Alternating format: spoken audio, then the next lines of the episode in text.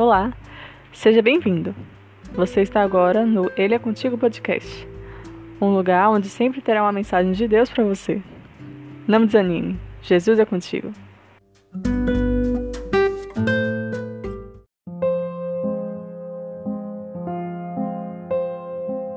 Capítulo de hoje, Marcos 14. Aba, Pai, tudo é possível para ti Peço que afastes de mim este cálice, contudo que seja feita a tua vontade, não a minha. Marcos 14, versículo 36. Jesus estava se aproximando da sua morte. Cada minuto que passava estava mais perto. Não seria uma morte fácil, mas lenta e muito dolorosa. Tenho certeza que foi revelado a ele, com antecedência, cada pormenor daquele martírio as zombarias, o escárnio, a vergonha. Quanta dor sofreu o meu Jesus! Mas isso não parecia assustá-lo, porque a única reclamação que ele faz é quando não sente mais a presença do Pai. Era esse o cálice de sofrimento que ele não podia suportar. Por isso orou tão intensamente para que pelo menos por isso ele não precisasse passar. E sabe qual foi a resposta do pai dele? Não. Sim, meus queridos, tem momentos que o bom Deus diz não também. E esse não para o filho querido dele foi o eterno sim para nós, por gerações e gerações. Jesus levava sobre si o peso do pecado de toda a humanidade.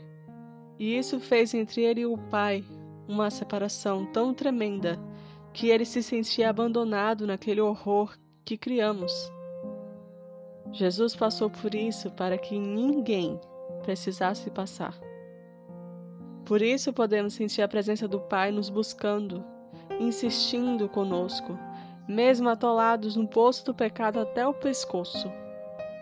Jesus sofreu o que não estamos sofrendo.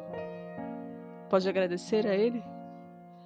Jesus, meu amado Salvador e Senhor, Obrigada por seu sacrifício completo. Obrigada por sofrer o castigo que eu sei bem que eu merecia, não o Senhor. Obrigada, Jesus. Por tuas lágrimas, hoje posso sentir o Pai por perto, mesmo na noite mais escura. Perdoa-me por tantas vezes não ter dado valor a esse grande privilégio. Eu te amo, Jesus.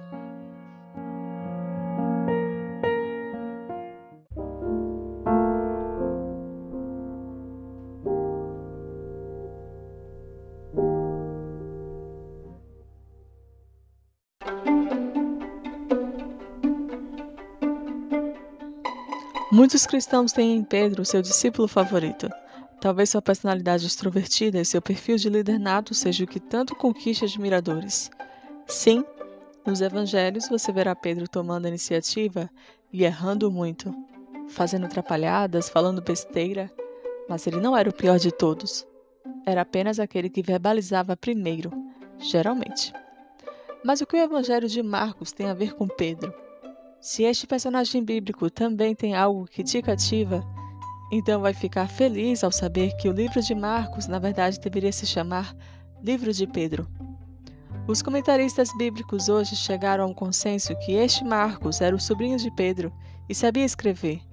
Então ele cuidadosamente compilou as memórias de seu tio, célebre, neste tocante evangelho. Não é bonito saber que o tempo passado com Jesus foi tão precioso e especial que marcou Pedro para o resto da vida? As histórias, os fatos, as parábolas, os gestos e palavras que Pedro jamais pôde esquecer.